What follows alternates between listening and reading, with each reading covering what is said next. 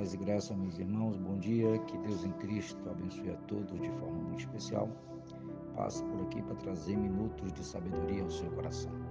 Quero trazer esses minutos de sabedoria baseado no texto de Hebreus 4 e 16, que diz assim: Portanto, acheguemos-nos confiandamente ao trono da graça, para que possamos obter misericórdia e achar graça e auxílio no tempo necessidade.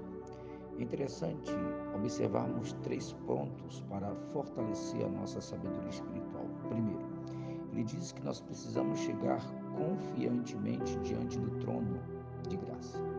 Aonde há trono, há governante. Aonde há governante, há governo. Aonde há governo, há ordem. O que é interessante é que nesse trono também há decretos.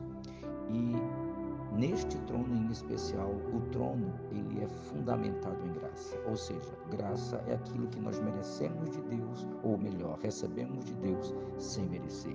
Ele está dizendo que nós podemos chegar com confiança diante desse trono, porque é um trono gracioso, é um trono que não nos é, responde conforme a nossa justiça, mas conforme a bondade de Deus. A segunda coisa que ele diz aqui é que para que possamos obter misericórdia. Misericórdia é uma palavra que significa que Deus não nos concede aquilo que nós merecíamos. Nós merecíamos o inferno, mas por misericórdia ele nos concede o céu.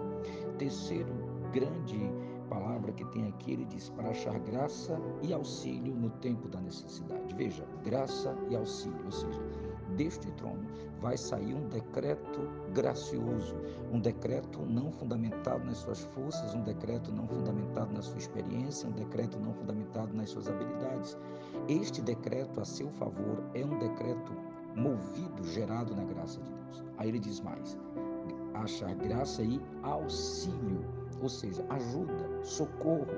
Em momentos de dificuldade, a graça de Deus gerará para nós auxílio, socorro em tempo da necessidade. Será que existe tempo mais oportuno para sermos alcançados por auxílio, por socorro, do que no tempo da necessidade?